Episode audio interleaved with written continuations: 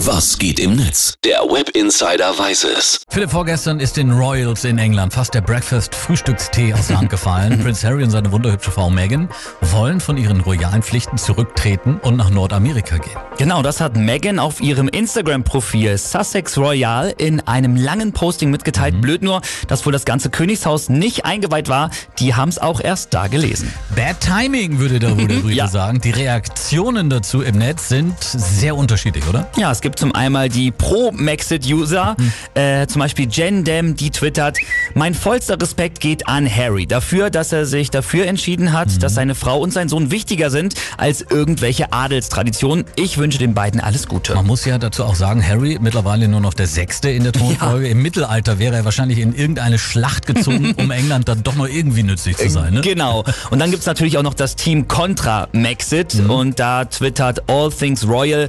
Eine Frau hat alles zerstört, was Harry je kannte. Nachdem Meghan quasi seine ganze Familie ignoriert und sich nie angepasst hat, ist ihr jetzt gelungen, ihn komplett von Familie und Freunden zu trennen.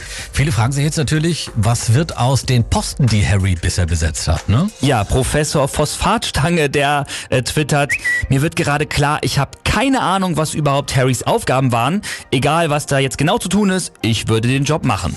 Die meisten User nehmen, Philipp, diese ganze Maxit-Sache, Gott sei Dank, muss man sagen, nicht ganz so ernst und machen lieber Witze drüber auch. Ja, das stimmt, das ist auch beruhigend, muss man sagen. Hoppeditz macht laut, schreibt dazu, der Maxit ist die Rache für alle, die unbedingt den Brexit wollten. so fühlt es sich halt an, wenn man verlassen wird. Ja, da braucht es erst eine Amerikanerin, um den Briten zu zeigen, wie der Brexit wirklich funktioniert. Hm, Stimmt. Und vor Fort twittert, Meghan und Harry verlassen das Königshaus oder in anderen Worten Maxit und Harry Vidacci. Sehr schön, da können wir uns nur anschließen. Wir sagen Tschüss, bye Tschüssi. bye, Meghan und Harry. Die beiden ziehen sich von ihren royalen Pflichten zurück. Das war der Blick dazu im World Wide Web. Philipp, vielen Dank dafür. Gerne.